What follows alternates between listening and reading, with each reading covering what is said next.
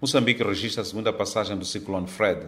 Chuva acima dos 200 milímetros por dia atinge as províncias centrais da Zambésia, Sofala, Manica e Tete, além de Niassa no norte.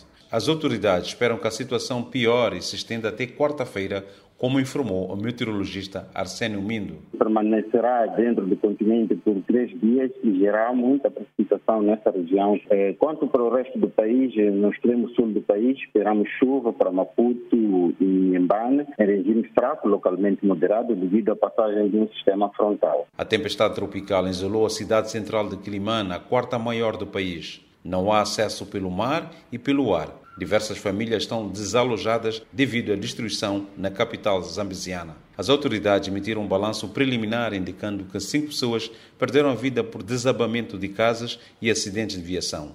Há registro de dezenas de feridos e várias instituições ficaram sem cobertura, incluindo o Hospital Provincial de Quilimane. Chuvas e ventos fortes marcam o ciclone mais duradouro da história, agravado pelas inundações e pela situação humanitária já crítica no centro de Moçambique. A Agência das Nações Unidas avalia os danos no terreno e prepara uma resposta de emergência com o governo e parceiros.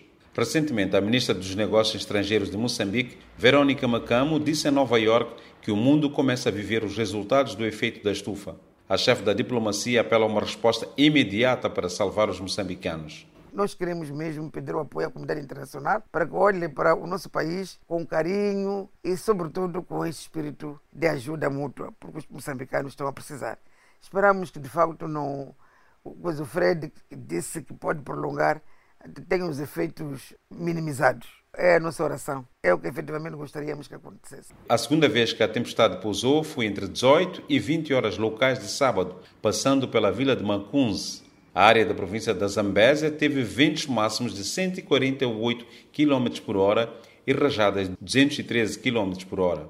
A preocupação das autoridades é com o surto de cólera que continua se espalhando. No domingo, o número cumulativo de casos era de 8.465 em 32 distritos. O aumento foi de 1.114 pacientes na última semana.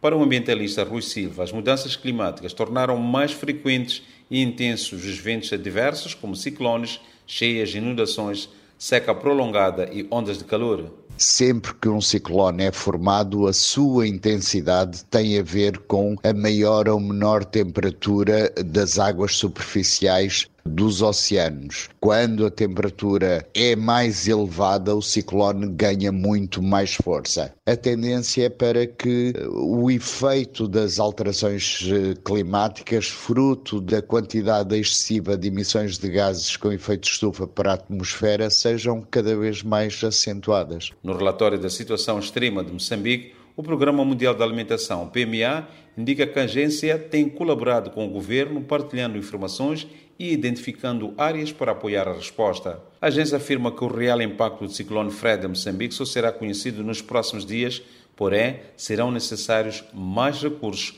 para uma resposta mais ampla. Moçambique espera receber novos ciclones que poderão fustigar o país até abril do corrente ano, sendo que cinco de efeito arrasador. Estima-se que com a primeira passagem do ciclone Fred tenha impactado 171.385 pessoas, enquanto que cerca de 27.199 hectares de terras cultivadas foram perdidos. Um total de 29.705 hectares de terras cultivadas foram inundadas.